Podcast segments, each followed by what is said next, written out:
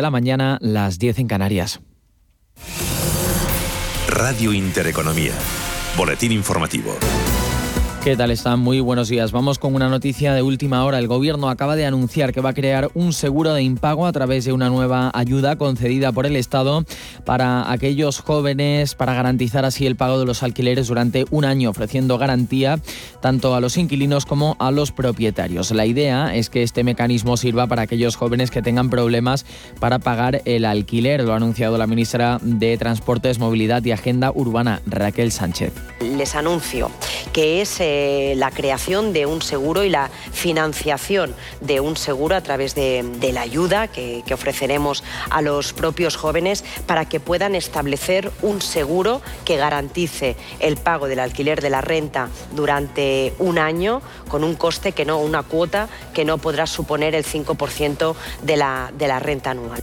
Por cierto que en este campo seguimos, ya que la compraventa de viviendas se ha disparado un 40,6% durante el mes de septiembre en relación con el mismo mes del año anterior de 2020. Han sumado en total 53.410 operaciones el sector, la mayor cifra en este mes desde el ejercicio del año 2007, según ha informado esta mañana el Instituto Nacional de Estadística. Y en el terreno empresarial, ya saben, se lo venimos contando, es la noticia sin duda del día también bursátil. Y es que el BBVA sufre un fuerte varapalo en el IBEX 35 después de que el Consejo de Administración del banco haya acordado lanzar una OPA sobre el 50,10% que no posee de Guarantee BBVA, su filial en Turquía, a un precio de 12,20 liras turcas por acción, una vez que se reciban, eso sí, las autorizaciones regulatorias necesarias. El presidente de la entidad financiera, Carlos Torres Vila, ha subrayado que Turquía es un mercado estratégico para el banco y que pese a la volatilidad a la que está sometida en el corto plazo, tiene una gran con buenas perspectivas de crecimiento a largo plazo. En Radio Intereconomía, Pablo García director de Divacons Alfa Value, sin embargo, ha señalado esos riesgos que implican incrementar la presencia de BBVA eh, de una forma tan elevada en un mercado tan volátil como el de Turquía yo creo que es el, oportunismo de entrar, no entrar, obviamente, ya estaban dentro, por supuesto, con casi el, 50%, pero en un mercado muy estratégico, con mucho potencial, ahí nosotros no vemos ningún problema. Ellos bien han destacado esos 84 millones de habitantes, una edad media muy baja, una baja bancarización, eh, y ellos pues de momento tienen en torno a 22.000 empleados, supone ya el 16% de los ingresos totales del banco, como le decimos, eh, fuerte varapalo para BBVA en bolsa, ha abierto la sesión cayendo con fuerza, hasta ahora pierde un 3,48%, aunque también tenemos que hablarles de otro valor y es Almiral, que ha perdido 39,4 millones de euros hasta el mes de septiembre, unos resultados empresariales que sin duda están eh, también penalizando muy duramente a la multinacional farmacéutica, que en tiempo real pierde más de un 9%, de tal manera desbanca a BBVA en ese liderazgo de las caídas en el IBEX 35. Al mirar a esta hora, pues evidentemente lidera las pérdidas en tercera posición. Por el lado rojo de la tabla vemos ArcelorMittal abajo un 0,83%. Sin embargo, en positivo y después de ese buen dato de compraventa de viviendas, es Merlin Properties la que lidera los avances, arriba un 2,62%. En segunda posición la hotelera Melia, que sube un 2,36% y en tercera posición Farmamar, que por contra de Almiral está subiendo subiendo un 2,23%. Todo ello dentro de un IBEX 35 que continúa rezagado con ligerísimo recorte de dos centésimas. Se recupera, eso sí, el IBEX eh, de los mínimos intradía que ha marcado en los 8.992,4 puntos. Hasta ahora el selectivo español cotiza en los 9.078 puntos. Es el único índice negativo dentro de Europa. El resto de plazas subiendo ligeramente con el caca a la cabeza. Eso sí, apenas es de tres décimas el avance. Otras noticias.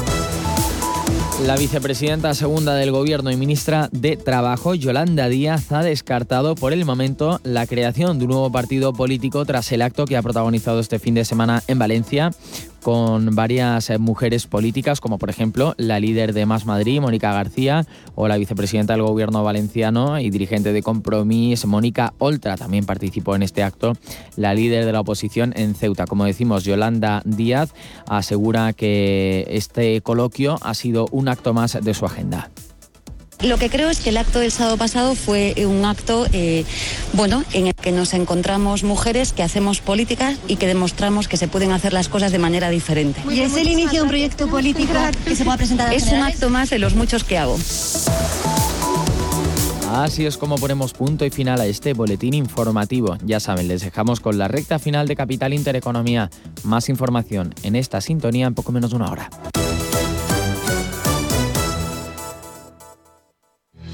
Radio Intereconomía. Información económica con rigor, veracidad y profesionalidad. Nuestros oyentes son lo que escuchan. Estrictos precisos, honestos, competentes y capacitados. Di que nos escuchas. Intereconomía, la radio que se identifica con sus oyentes. Radio Intereconomía es la mejor plataforma para dar a conocer, relanzar y poner voz a su empresa. Nuestro equipo comercial le asesora para conseguir sus objetivos. Contacte con nosotros en el 91 999 21 21 o escribiendo a comercial@intereconomía.com. Radio Intereconomía, la radio de las empresas. Radio Intereconomía, eres lo que escuchas. Y ahora nos conectamos al planeta con Iberia. En cualquier rincón de Montevideo puedes encontrarte murga y fiesta. Es uno de los muchos atractivos de Uruguay, uno de los países incluidos en el listado de destinos seguros. Iberia, 75 años comprometidos con América Latina.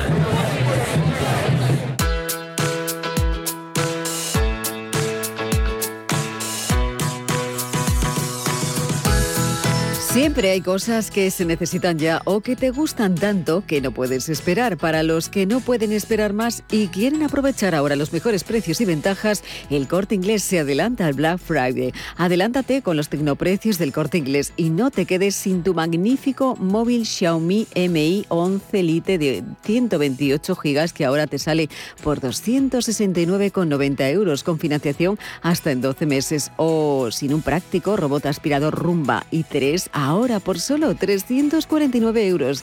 Llévate además un fantástico televisor Sony 4K de 65 pulgadas que pasa de 1.699 euros a tan solo 1.099 o un fabuloso frigorífico con High de Total No Frost por solo 779 euros.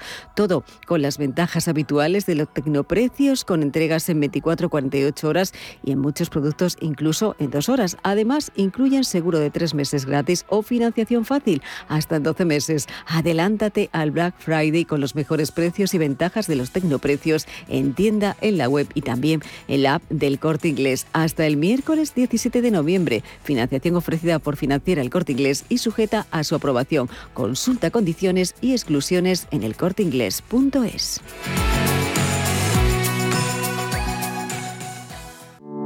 Energía renovable. Sostenibilidad Cambio climático. Empleo. Desarrollo. Población. Futuro. Forestalia. Anchoas Codesa, calidad, artesanía y dedicación definen nuestra serie limitada, elaborada con la mejor pesca del Cantábrico y hecha 100% en Cantabria. Garantizado. Visita nuestra tienda online en www.codesa.es. Anchoas Codesa, de la mar a la buena mesa. Desde el Santander queremos decirte que todo lo que hacemos es por ti. Porque tú, porque te. Por ti, porque tú, porque te. Porque tú lo das todo, tú madrugas, tú tienes metas, tú luchas, tú no paras, tú crees en ti, tú porque te gusta lo que haces, te vuelcas, te preocupas, te superas, te implicas, te importa. Santander, por ti, los primeros. Porque tú, porque te. Las previsiones dicen que los tipos de interés reales seguirán en negativo durante bastante tiempo. Invierta en oro físico con Degusa, la alternativa positiva a los tipos de interés negativos. Ahorre, diversifique y proteja su inversión. Infórmese en degusa-mp.es o llamando al 9119 82900. Nace Dirigentes Club, un espacio único donde cruzamos las historias de nuestros dirigentes, un entorno de networking para generar vínculos profesionales, la mejor plataforma de nuevos conocimientos y tendencias, un club donde ofrecemos a nuestros dirigentes los mejores planes y servicios, porque juntos alcanzamos el éxito, porque juntos sumamos. Descúbrelo en dirigentesclub.com. Escucha Salud para Todos en Radio Intereconomía, presentado por Mirella Calderón y con la colaboración de Pedro Tormo. Consultas en directo llamando al 91 533 1851, de lunes a jueves de 10 a 10 y media de la noche.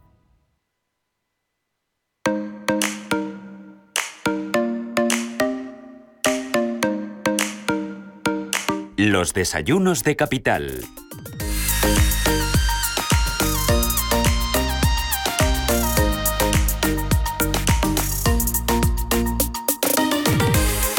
Desayunos Capital, 11 y 10 minutos de la mañana, 10 y 10 en Canarias. Hoy, en estos desayunos, nos acompaña quién, Elena. Bueno, pues esta mañana hablamos precisamente con una empresa que tiene pues muy próxima su salida a bolsa en el BM Group. Será la decimocuarta compañía que lo haga este año. Falta de conocer precisamente la fecha, pero lo cierto es que su camino ha venido acompañado precisamente de éxito. Hablamos de Singular, una consultora tecnológica que cuenta entre su accionariado eh, con directivos de BVA y también de LinkedIn y que tiene presencia a nivel mundial en Europa incluso en Estados Unidos, entre otros países.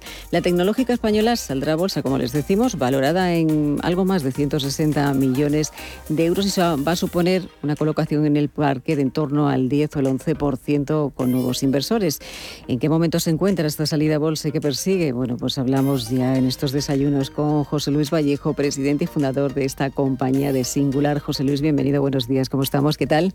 Muchas gracias. ¿Qué tal? ¿Todo bien? Todo bien. ¿En qué momento nos encontramos? ¿En qué momento os encontráis? Pues supongo que desde fuera todo el mundo dice qué momento más emocionante. Yo digo qué momento más cansado de, ¿Ah, hacer, de hacer, muchas cosas. Sí.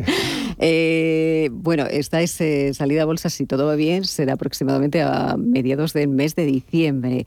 Eh, en bolsa, ¿qué es, lo, ¿qué es lo que perseguís concretamente? ¿Cuál es el objetivo de esta salida a bolsa? Pues sí, como bien dices, Elena, saldremos eh, en algún momento, en la segunda mitad de diciembre. La fecha todavía no la podemos decir porque depende un poco de, del registro mercantil. Eh, ¿Y qué pretendemos? Pues continuar un poco un camino que empezó hace siete años con una compañía eh, fundada, formada con vocación de aglutinar equipos de talento, equipos multidisciplinares, que es una palabra que se dice fácil, pero gente muy distinta y sabiéndola combinar bien, sabiendo generar cosas diferentes con esa mezcla, pues ha sido una, una mezcla explosiva en estos años, ha funcionado muy bien, hemos integrado eh, pues cada vez más capacidades, cada vez más clientes, cada vez más países uh -huh. y venimos creciendo a un ritmo muy acelerado de, de más de un 30% anual, que eso cuando lo vemos en varios años pues se convierte en que la compañía cada cinco años se multiplica su tamaño por tres y en estos siete años hemos multiplicado por cinco. Y encima a todo este crecimiento que, que afortunadamente hasta ahora hemos podido financiar eh, pues con nuestros propios resultados, hay que sumar que en el último periodo de pandemia, dos años aproximadamente, se ha intensificado y, se ha, y, ha, crecido todo mucho más. Hemos empezado a... ¿Ha tenido mucho que ver la pandemia en este recorrido, en esta salida a bolsa, para que se haga ahora? Pues lo que, lo que ha supuesto es que hemos integrado también, además de ese crecimiento orgánico, algunas compañías que se han integrado dentro de Singular, digamos, uh -huh. con ese crecimiento inorgánico, con, con adquisición de compañías, eh, porque hemos visto que cada vez el mercado es más globalizado, cada vez, bueno, pues todos los, los sectores están demandando muchísimo de tecnología, de innovación, la, el confinamiento, la pandemia, el teletrabajo, todo esto se ha revolucionado aún más y entonces las compañías pequeñas que compartimos una cultura, compartimos una forma de hacer, pues hemos visto cada vez más la oportunidad de unirnos y de fusionarnos. Entonces, a nuestro crecimiento que decía antes, eh, acelerado de forma habitual con un crecimiento grande, hay que sumar que hemos incorporado, por ejemplo, este año dos compañías, una compañía de 30 personas, otra de 50, uh -huh. y esto pensamos que va a continuar y va a ser incluso más en, en, los próximos años. Entonces hemos pensado que en algún momento había que salir a, a, cotizar, empezar a darnos a conocer a los inversores, que no somos nada convencidos, nada conocidos en este entorno, digamos, de inversores, sí en el entorno técnico, y al mismo tiempo aprovechar esa financiación extra, esa ampliación de capital para intensificar un poquito más ese crecimiento inorgánico. ¿Hacia dónde quiere crecer precisamente la compañía? Y la pregunta, ¿qué hace Singular realmente? Pues tenemos unas frases en las oficinas, las paredes de nuestras oficinas, tenemos una frase que usamos como, como respuesta comodín, como un poco eh, resorte, que es no sabemos qué seremos dentro de 10 años, pero sí sabemos cómo seremos.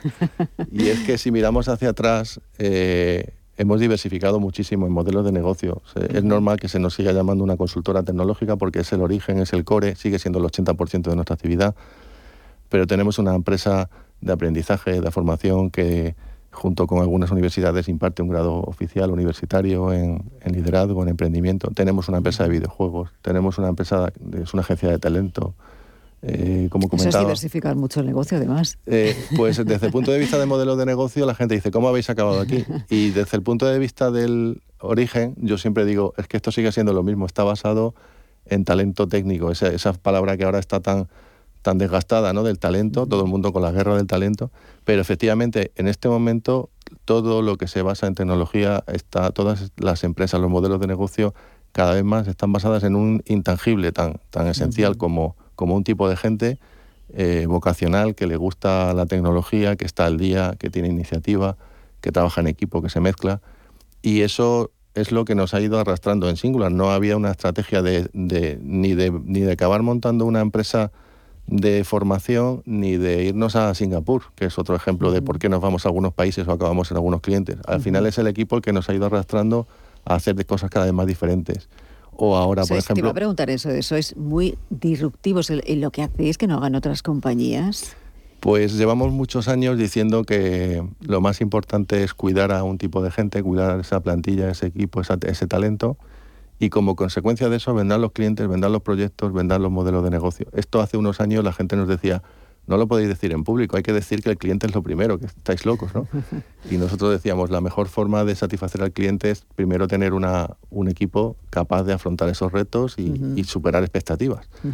Ahora añadimos a ese círculo virtuoso, digamos, el, cuidamos de la gente, eso hará que, que salgan bien los proyectos, que tengamos clientes y proyectos nuevos y cuidando de esa forma de los clientes vendrá los resultados y será la forma de cuidar también de los inversores, que es algo que hasta ahora no teníamos y con la bolsa empezaremos a tener. Pero hasta ahora todos los inversores, todos los socios éramos empleados de la compañía, todos tenemos una vocación de permanencia a largo plazo, a todos nos apetece eh, utilizar en la medida de nuestras posibilidades la tecnología, la, la iniciativa, la innovación para transformar todos los sectores que en este momento están todos necesitados de esa disrupción o por lo menos de esa evolución. Y creo que tenemos esa ambición de que si tenemos ese equipo podemos hacer cosas cada vez más relevantes y cada, proyectos cada vez más, más interesantes. José Luis, hablas tú del equipo, hablas tú de esas, de esas personas, ¿no? Es fundamental para vosotros eh, cómo es precisamente ese equipo, que es lo que le diferencia del resto, por ejemplo, de otras consultoras tecnológicas que hagan algo parecido a lo que hacéis vosotros. Pues yo creo que el equipo es, todo el mundo dirá que su equipo es el mejor, es el más guapo, es el más listo. Yo, yo desde luego hablo siempre de, de la gente de Singular porque es de realmente lo diferente. Y, y lo resumimos de una forma que, que, quizás queda muy, muy llana, muy simplona, ¿no? Pero es gente buena que también es buena gente. O sea, es gente buena profesionalmente y es gente buena personalmente. Y esto, el, el mantener esa cultura, ese ADN de compañía, centrada en las personas con, con capacidad de trabajar en equipo, de mezclarse, ser generosos, ver a largo plazo. Eh, al final proviene de un tipo de gente, de un tipo de ADN, gente que, pues, mm, solidaria, gente...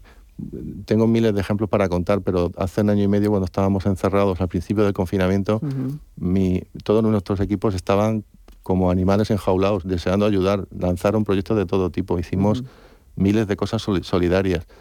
Estamos ahora, por ejemplo, estamos en el patronato de la Fundación Aldo Posible, que su propósito es ayudar a miles de ONGs y simplemente mezclar el colectivo de la gente, que ya no es la gente que está en plantilla de singular, es muchas veces la comunidad técnica que nos rodea. Estamos en muchos eventos, estamos siempre muy abiertos a la comunidad técnica. Mezclar esa gente con buenos propósitos que merezcan la pena, con proyectos de transformación, con impacto, es, eh, es lo más satisfactorio que tenemos como equipo. Y luego, pues los proyectos vienen porque todo el mundo en este momento necesita tecnología, todos los clientes. Ahora más que nunca. Yo creo que es un proceso acelerado donde hay unas estimaciones de que el sector a nivel global, que es un sector también muy amplio, pero eh, se habla de un crecimiento anual del 20% de forma sostenida en los próximos 10 años y todo el mundo coincide que no es más por falta de ese talento, por falta de ese personal cualificado. Entonces, eh, está todo para, como decimos últimamente, está todo para reinventarse. En este momento no hay sector que vaya a permanecer como lo conocíamos hace cinco años. El motivo, como decíamos, de esa salida a bolsa, de esa colocación de ese 10%, 11% eh, que estaba batiendo incluso vuestras propias previsiones, es seguir eh, avanzando, encontrar compañeros de, camino para seguir siendo más grandes. ¿Dónde queréis llegar? Pues queremos ser una empresa que tenga la capacidad de hacer proyectos que generen realmente impacto, proyectos mm, más grandes que los que podemos hacer ahora. Ese compañero de viaje o esos compañeros de viaje deberían, si están interesados en invertir en Singular, deberían pensar que nuestra vocación es de largo plazo, que estamos construyendo una empresa que tiene una cultura diferente, que probablemente tiene mucho, mucha capacidad de escalar, de recorrer un camino importante nos preocupa ser otra empresa más de las que se hacen grandes y pierden su ADN. Tenemos una estructura, una forma de funcionamiento peculiares muy centradas en que se sigan haciendo eh, planes a medida, equipos compactos, gente con pertenencia a cada uno de esos equipos, equipos que se mezclen para combinar todo eso y poder hacer proyectos más grandes, pero con las capacidades y con la forma de hacer de las empresas que, que mantenemos ese ADN, digamos, más, más startupero. Eh, el tema de la financiación, eh, pues nos hemos visto mm, desbordados. abrimos la ampliación de capital la semana pasada, el miércoles, pensando tener abiertos los libros una semana para completar una ampliación de capital de 16 millones y en un tramo institucional y en otro de 10 millones y otros 6 millones para cualquier tipo de inversores. Y en menos de 24 horas, en los dos tramos teníamos más de siete veces y más de ocho veces ese capital. Teníamos una sobredemanda de 1.800 personas que querían invertir, ocho veces más que el tramo que pedíamos en el, tramo minorista. Cerramos ya la ampliación porque ya eh, vamos a quedar mal con mucha gente y, la sensación que tenemos es que, eh, pues el, no sé si es la historia de lo que venimos contando y la gente nos sigue, nuestros eventos, nuestra forma de, de hacer, de contar, o lo hemos explicado estupendamente en el folleto, pero hay una ilusión colectiva en que esto es un proyecto que tiene mucho recorrido. Y ahora tenemos un poco esa presión, por eso decía al principio, estoy como un poco ilusionado a la vez que cansado. tenemos esa presión de no defraudar. Hemos estado muchos años no queriendo, peleando mucho por no defraudar a nuestros empleados, que eso se convirtiera en que, por supuesto, no defraudáramos al cliente, que superáramos expectativas.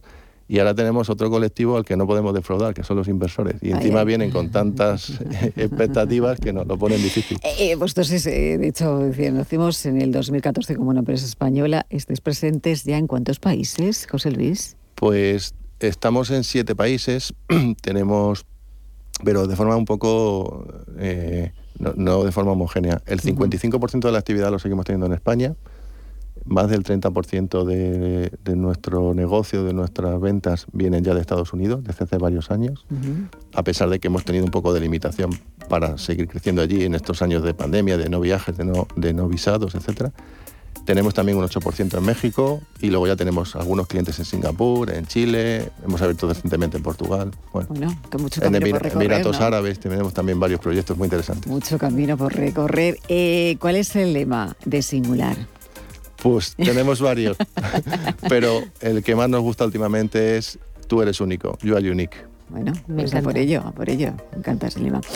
Pues José Luis Vallejo, presidente y fundador de la compañía Singular. Muchísimas gracias y muchísima suerte. Y suerte. Muchísimas gracias. Gracias, gracias.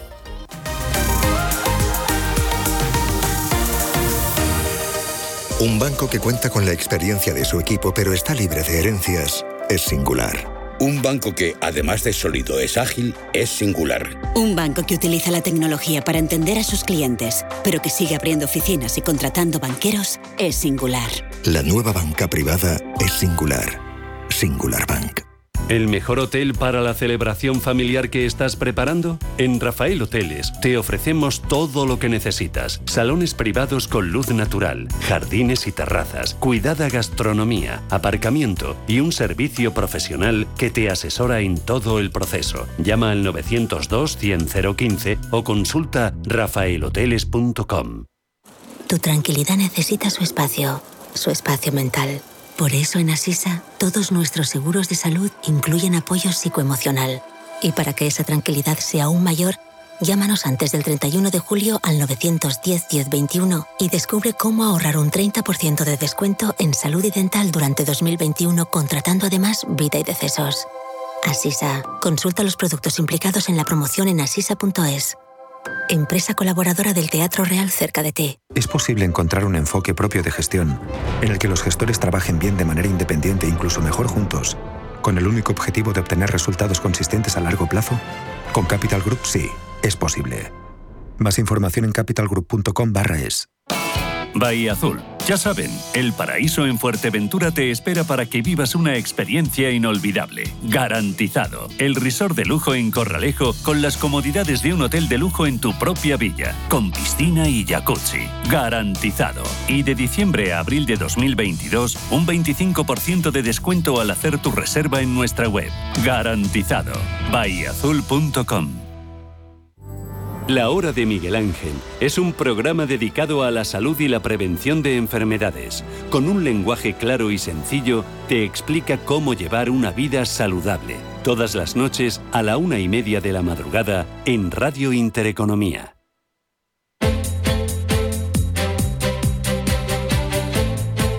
Descubre, analiza, impulsa. Digital Business en Capital Intereconomía.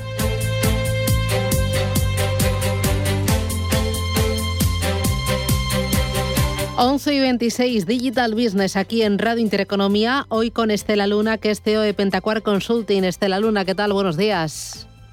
Hola, buenos días Susana, buenos días a todos. ¿Cómo, fue tu fin de semana?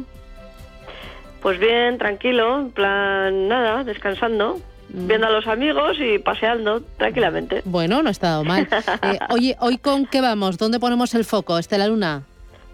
Pues hoy tenemos que el correo electrónico cumple 50 años. Mm, madre mía, 50 años, yo lo hacía mucho más jovencito.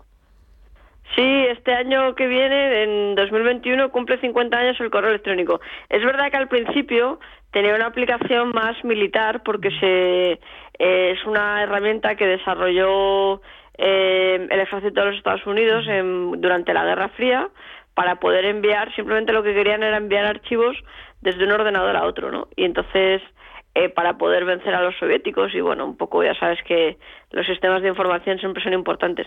Y fue la razón por la que se empezó a desarrollar al principio, ¿no? Con, con el programa ARPANET. Lo que pasa que luego, como muchas cuestiones, también como pasa a veces con con aplicaciones que se encuentran en la carrera espacial, luego han tenido un uso civil completamente masivo, ¿no? A finales de los 80 empezó en 1971, hace 50 años, pero a finales de los 80 se empezó a popularizar en Estados Unidos. Yo recuerdo en España enviar mi primer correo a mediados de los 90 y un poco así luego ya pues es una herramienta que tenemos integrada. Claro, fue en el 1971, fue el primer correo electrónico, el primer email, pero antes eh, tengo entendido que dos años antes eh, se había desarrollado eh, por parte de esa empresa un sistema llamado ARPANET, ¿no? Que era como la, la, la antesala de Internet. Efectivamente, efectivamente, ARPANET, que, que yo creo que hemos hablado de esto más veces en el programa, es también quien empezó a desarrollar o intentaron desarrollar el primer www para la navegación por Internet, han desarrollado el correo electrónico y es un, es un sistema que, mm, que es un acrónimo en inglés de la Red de Agencia de Proyectos de Investigación Avanzada, que son sistemas de, de comunicación entre, entre ordenadores. Al final lo único que querían era poder enviar mensajes a través de este sistema ARPANET entre usuarios de un mismo equipo, de tal manera que se pudieran eh, em, enviar mensajes y enviar archivos entre una red de equipos conectados. Esto es, esto es simplemente lo que lo que estaban tratando de desarrollar a través de a través de este sistema ARPANET.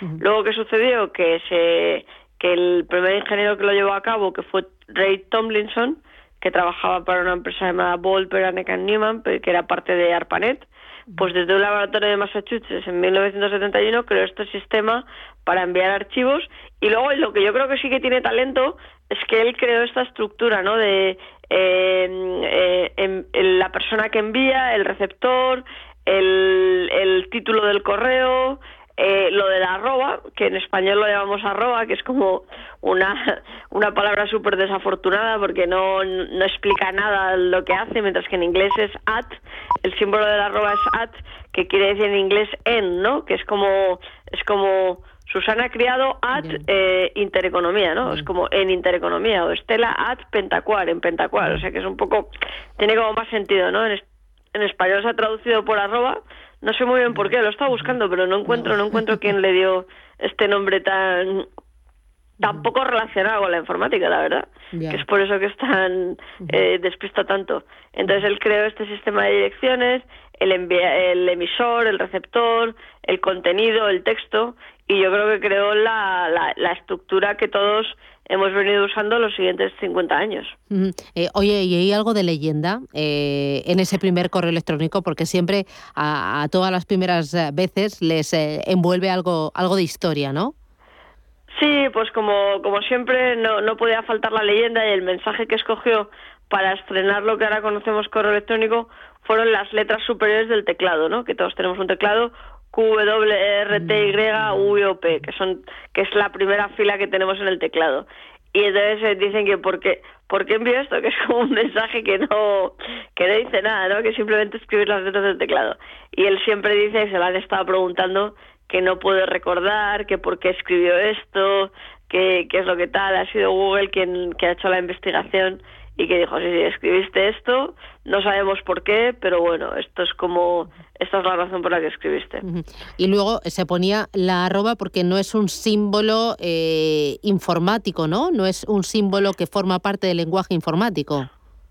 Claro, justo, porque lo que él trataba era de separar con algún símbolo con, a través de algún pues esto es parte de la semiótica no es separar a través de algo externo el, el nombre de la persona con desde qué dominio se realiza, ¿no? O sea, pues es lo que tú decías, o pues tú en tu caso de Intereconomía, yo en mi caso desde Pentacuar, o el que escriba desde el INCIBE, desde el Instituto de Ciberseguridad. Es decir, él, quería poner para, para dejar claro quién es el emisor del, del mensaje, ¿no?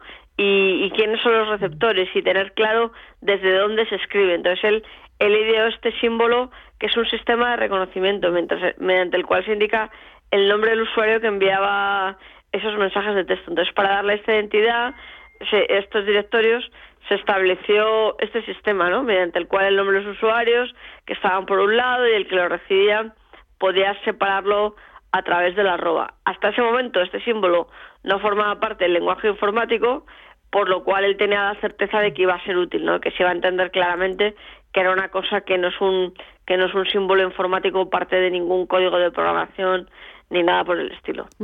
Eh, y entiendo que en aquella época el tener una dirección de correo electrónico, o sea, era, no era habitual, ¿no? Era un auténtico lujo. Solo lo tenían unos pocos. sí, sí, era un lujo. Al principio era un lujo. Todos los servicios iniciales eran de pago. Eh, hasta que se, se democratizó, se hizo gratis.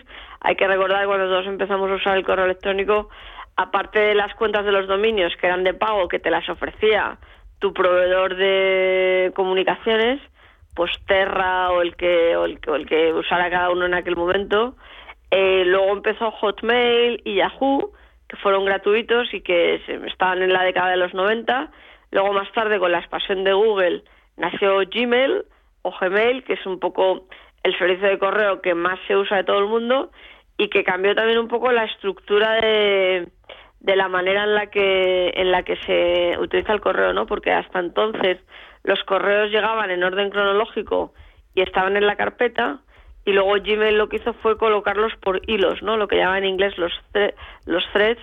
Entonces que mm, ¿qué tienen qué tienen los hilos? En los hilos lo que tienes es que, por ejemplo, si yo estoy intercambiándome un correo contigo para hablar del tema de hoy de que vamos a hablar, pues entonces todos esos correos se agrupan juntos y se leen juntos y se entiende que tiene una mayor estructura, un mayor orden y una mayor funcionalidad. Lo que es verdad es que también a la vez este correo está conectado con el navegador, está conectado con, con todos los servicios que ofrece Google a la vez, con lo bueno y con lo malo que eso tiene. Es decir, lo tienes todo junto, pero a la vez pues eso, tienes el correo, además tienes el Google Maps, con lo cual estás en un sitio, estás localizado, o sea, hay un poco estas cosas de las que hemos hablado de la privacidad, ¿no? Sí. Tantas veces. Eh, oye, ¿tú recuerdas a quién mandaste tu primer email? Eh, pues la verdad que no. Yo tampoco, ¿eh? La verdad que no, la verdad que no. ¿Tú lo recuerdas? No, Susana? no, no, no, no, no, no, yo tampoco. No, ni tampoco el primer WhatsApp, tampoco. Y ahora fíjate, no sabría ir sin ello.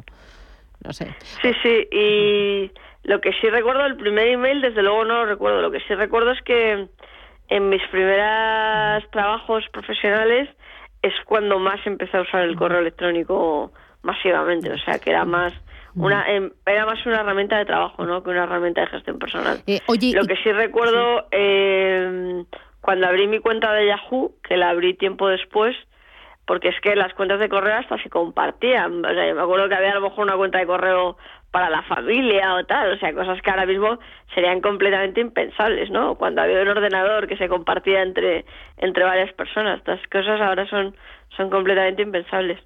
Y sí recuerdo abrir mi cuenta de Yahoo, que la abrí estando en Estados Unidos, y pa- para escribir a una amiga y tal, o sea que eso sí. Pero vamos, el primer correo que mandé estando en la universidad, que fue la primera vez que usé el correo electrónico, no, no recuerdo que lo mandé.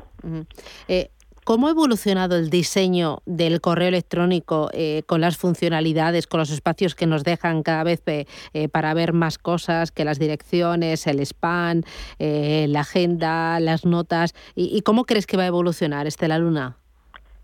Bueno, yo creo que un poco la evolución que está llegando es que el correo electrónico se está convirtiendo más en una herramienta para, para comunicaciones más formales, ¿no?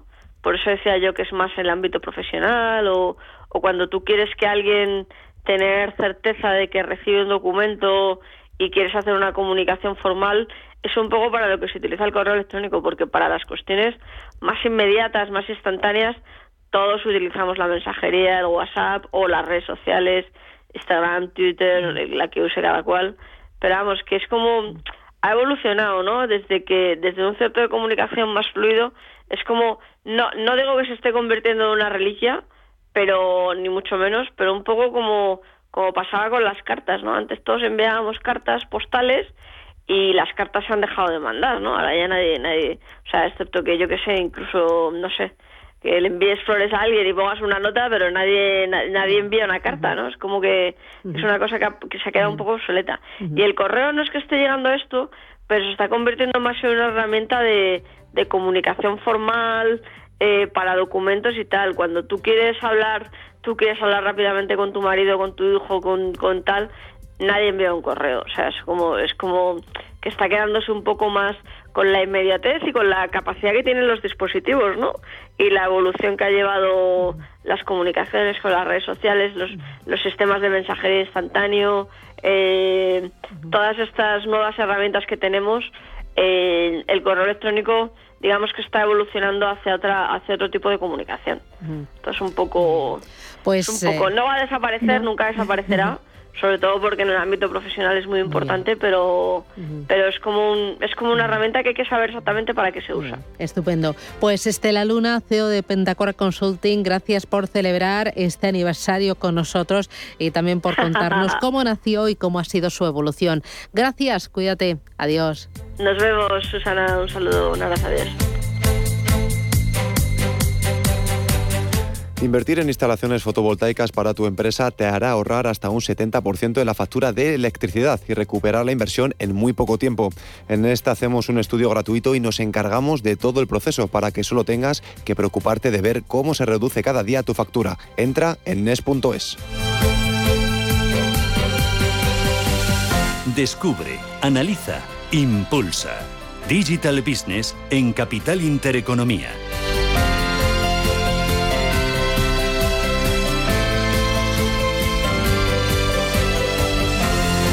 Y en Radio Intereconomía, en Capital Intereconomía, les vamos a presentar a un nuevo jugador en todo este ecosistema cripto. Es Sergio Gualix, que es fundador y CEO de Ovita. Sergio, ¿qué tal? Buenos días, bienvenido. Hola, buenos días. ¿Qué es Ovita? Bueno, pues Ovita es un, un criptobanco, una, una nueva fintech eh, metida en este mundillo que hay ahora tan, tan novedoso y tan, tan en cuanto a la criptoeconomía. Eh, ¿Y en qué os diferenciáis de otros eh, otras plataformas? ¿Es una, una plataforma para comprar, vender? ¿Qué hacéis exactamente? Sí, a ver, bueno, nosotros realmente lo que hacemos a día de hoy es, un servicio de cambio de moneda fiduciaria a criptomoneda. Custodia también podemos hacer y bueno, poco a poco estamos trabajando para implementar más, más servicios. Algunos saldrán en breve y otros necesitan un poquito más de desarrollo de cara al 2022. Eh, ¿Vosotros estáis en ese registro de operadores de criptoactivos que ha puesto en marcha el, el regulador? ¿Está Ubita? Sí, sí, sí, realmente, bueno, nosotros ya nos, nos dimos de alta cuando salió ese, ese registro, que fue hace unos 15 días más o menos, pero bueno, a día de hoy simplemente en España hay, hay un, un registro, no hay una regulación como tal, aunque nosotros previamente ya tenemos regulación europea, por así decirla, por parte de, la FIU, que es un regulador de, de criptoeconomía en Estonia, eh, que bueno, a día de hoy creemos que es el país eh, europeo más avanzado en cuanto a este, a este tipo de, servicios. Eh, vosotros ofrecéis el cambio de criptomonedas por euros, por dólares o por cualquier otra divisa, entiendo, ¿no?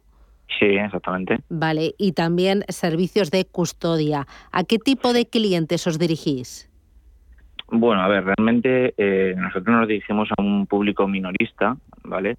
Eh, europeo, no, no, no estamos acotados a, un, a un público local, eh, aunque bueno, realmente nuestro mercado a día de hoy el que nos interesa es el mercado español, que bueno, como en cualquier parte del mundo está en plena, en plena expansión y creemos que poco a poco con la legislación que nos están poniendo y sobre todo con la formación que está habiendo eh, comandada, por así decirlo, a día de hoy eh, por España y por, por países que están que están regulando este tipo de activos, pues consideramos que tenemos un potencial por delante.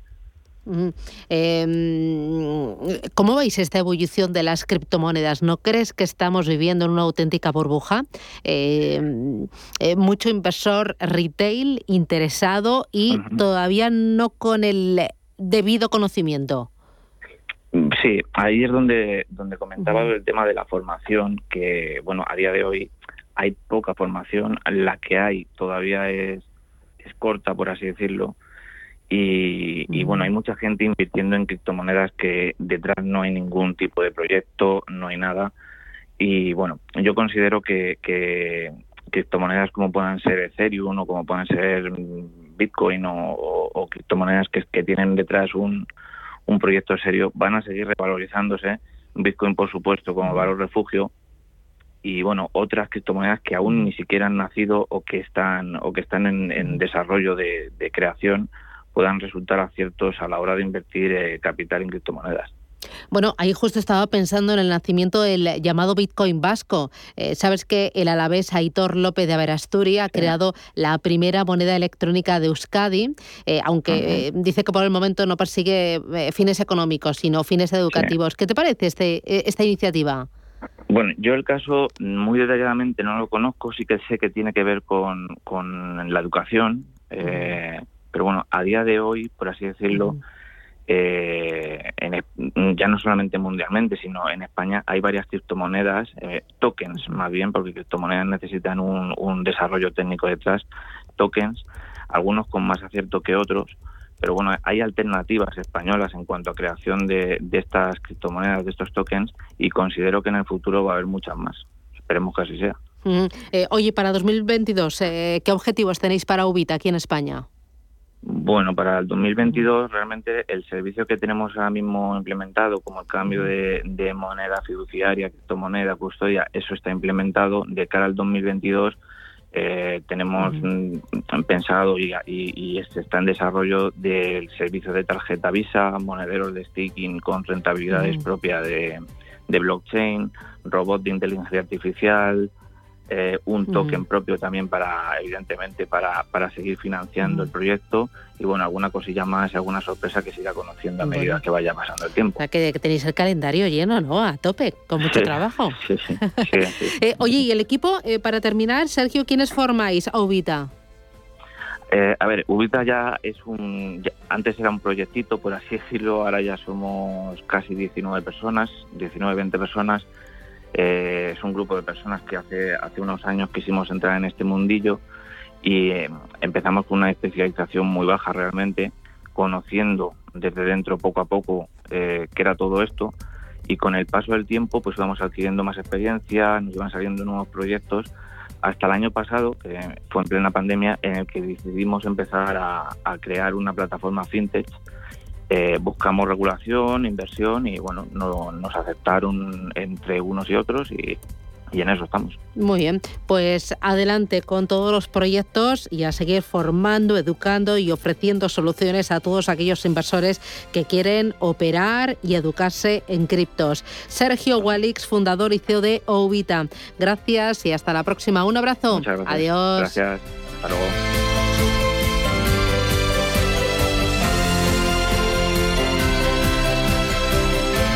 Y ahora les voy a presentar a una compañía que llega a España para cambiar la gestoría tradicional. Es una empresa que se focaliza mucho a startups y también a pequeñas y medianas empresas y autónomos. Es Solo. Carlos Sánchez es Country Manager de Solo. Carlos, ¿qué tal? Buenos días. Hola, muy buenos días. ¿Qué tal? ¿Lo decís así? Solo, con X.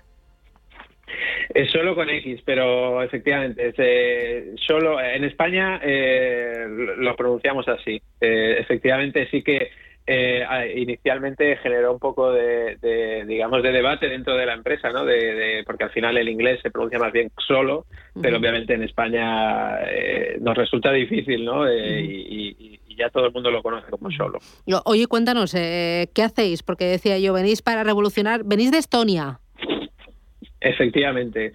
Solo es una empresa que nació en 2015 en Estonia y, básicamente lo que nos dedicamos es ayudar a, a los freelance, a los autónomos, a, en toda la parte de gestión, de digamos de, trámites burocráticos, tanto en pues, pues lo que es eh, operar, darse de alta, en el caso de España, pues como autónomos y luego pues todas sus obligaciones eh, fiscales, pero pero al final también eh, nuestra digamos nuestra intención es convertirnos en algo así como el sistema operativo para para, para los freelance, ¿no? Es decir, que todo lo que necesitan para para la gestión desde su día a día lo tengan lo tengan con nosotros. Claro, ¿qué, qué tipo de, de, servicios? Porque habláis de, de, la gestión del día a día, entiendo darte de alta en autónomos, por ejemplo, el eh, mandar facturas, ¿no? el contabilizarlo de cara a Hacienda, el pago del IVA, del IRPF. Cuéntame qué, qué eh. tipo de servicios.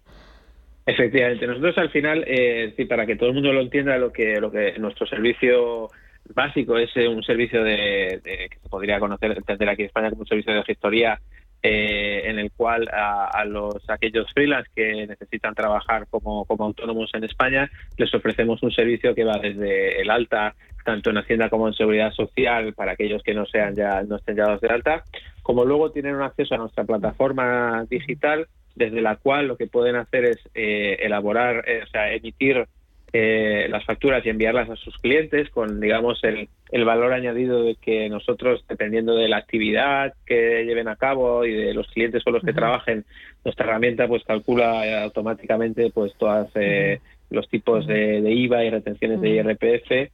Desde ahí pueden enviar, pueden gestionar todo lo que son sus gastos de, de actividad y nosotros con todo eso les nos encargamos de de elaborar y de enviar por ellos todas las declaraciones trimestrales de Hacienda, de tal forma que al final lo que lo que pueden con nosotros se centran en su trabajo, se centran en, sus clientes y todo lo que son los los trámites y las obligaciones fiscales, pues nos ocupamos nosotros. 100% eh, digital. 100% digital y cuando y cuando hablamos de digital eh, y fíjate que es un matiz también respecto a veces eh, se usa más un término como online, ¿no?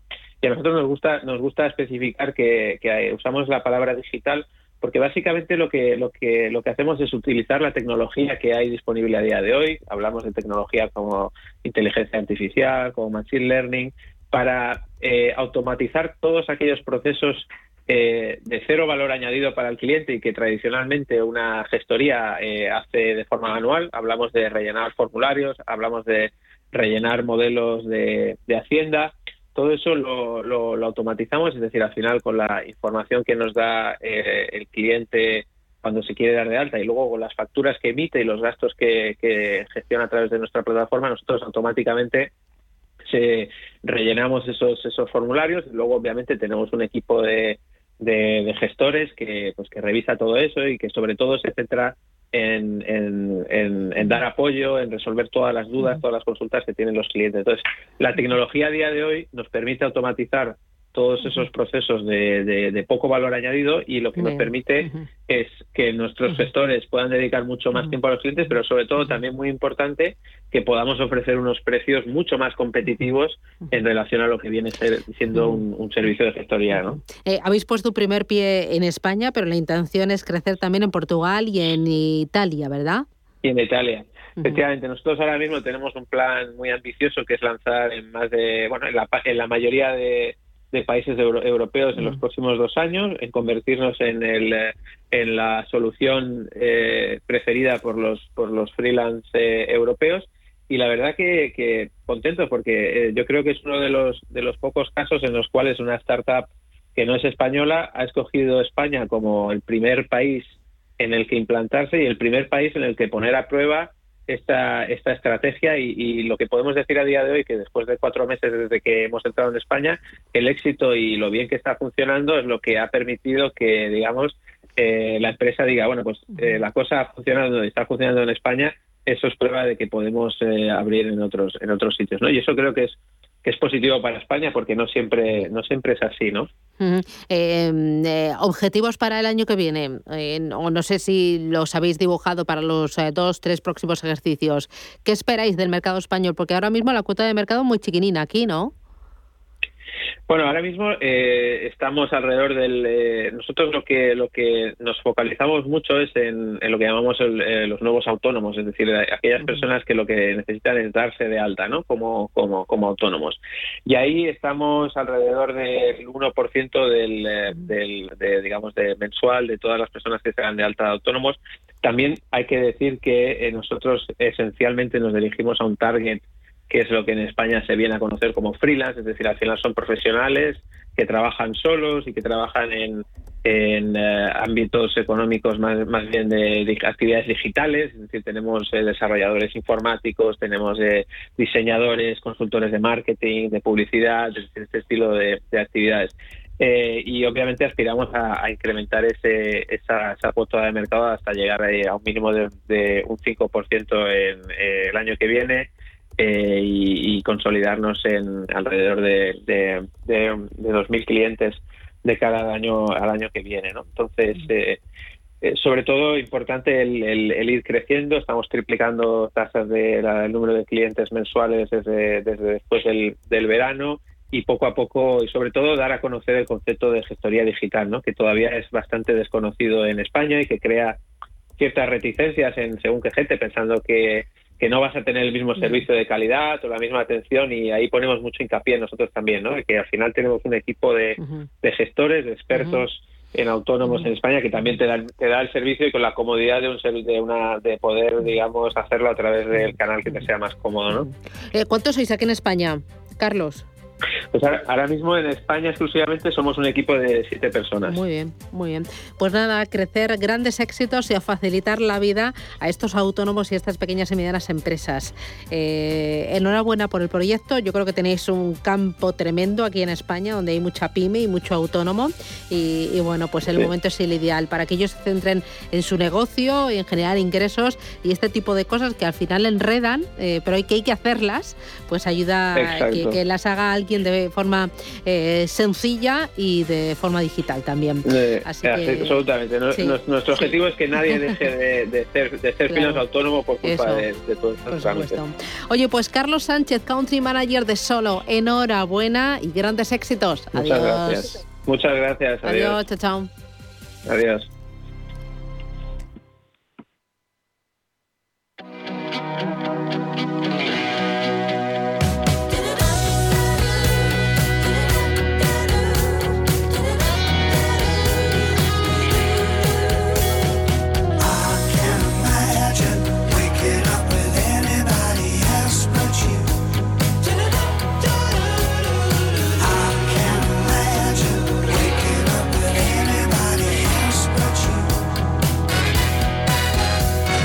Es Rod Stewart con su nuevo disco Las lágrimas de Hércules. Es lo que cabía esperar del músico británico. Pop rock accesible a todos los públicos para regalarlo estas navidades.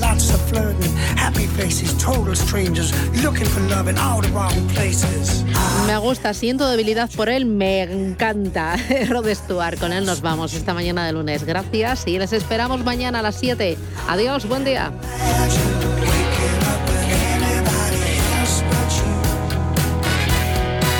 Está pasando.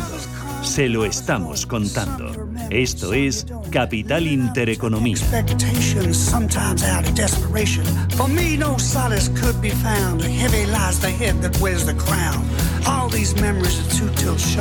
Thank you, girl, for saving my heart. I can't imagine waking up with anybody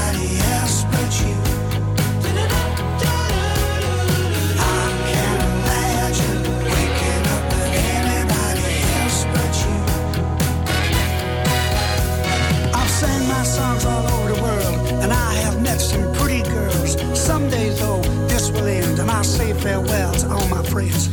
Cause after all is said and done, my youthful days are now all gone. There's only one place, one place where I belong. I can't imagine waking up with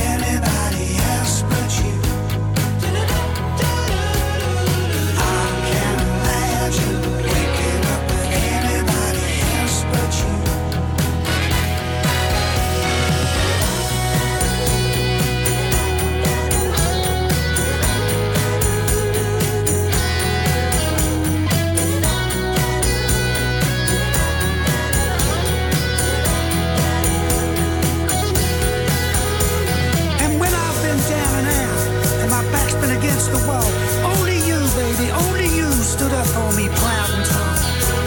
I've lived my life in stage and song, so if music be the food of life, then let the band play on. Shakespeare says that, I'm saying this.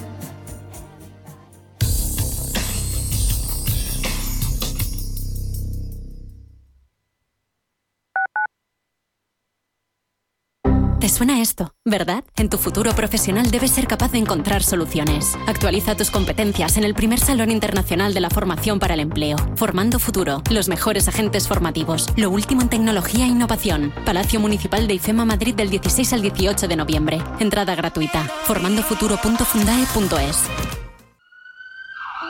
Que esta no sea la última canción que escuches. No uses los cascos al cruzar. Pon atención a las señales y semáforos y evita el uso del móvil cuando camines. Por tu seguridad y la de los demás. Ayuntamiento de Madrid. Sintonizan Radio Intereconomía. ¿Tiene dolor de huesos, tendones, músculos? Ha llegado a Madrid Artropos, una terapia exclusiva y natural. La termopercusión, un novedoso tratamiento que desinflama, alivia o acaba con los dolores. Con Artropos, adiós al dolor de la forma más natural y duradera posible. Reserve su cita en el 91 457 8047. Primera consulta gratuita. Con el gas, evite riesgos. Vigile que la combustión sea correcta. Llama azul sí, llama amarilla no. No obstruya las rejillas de ventilación ni el tubo de salida de gases de calderas y calentadores. En instalaciones individuales, instale solo calderas y calentadores estancos. En instalaciones de butano propano, vigile el buen estado del regulador y del tubo flexible. Y recuerde que las instalaciones se deben controlar cada cinco años. Por favor, utilice el gas con responsabilidad y seguridad. Comunidad de Madrid. Algo nuevo pasa en la ciudad. Sí, son los nuevos servicios de limpieza y conservación de zonas verdes, mucho más eficientes, sostenibles e innovadores, porque cuidamos Madrid. Madrid como nueva. Estrategia de Sostenibilidad Ambiental Madrid 360. Ayuntamiento de Madrid.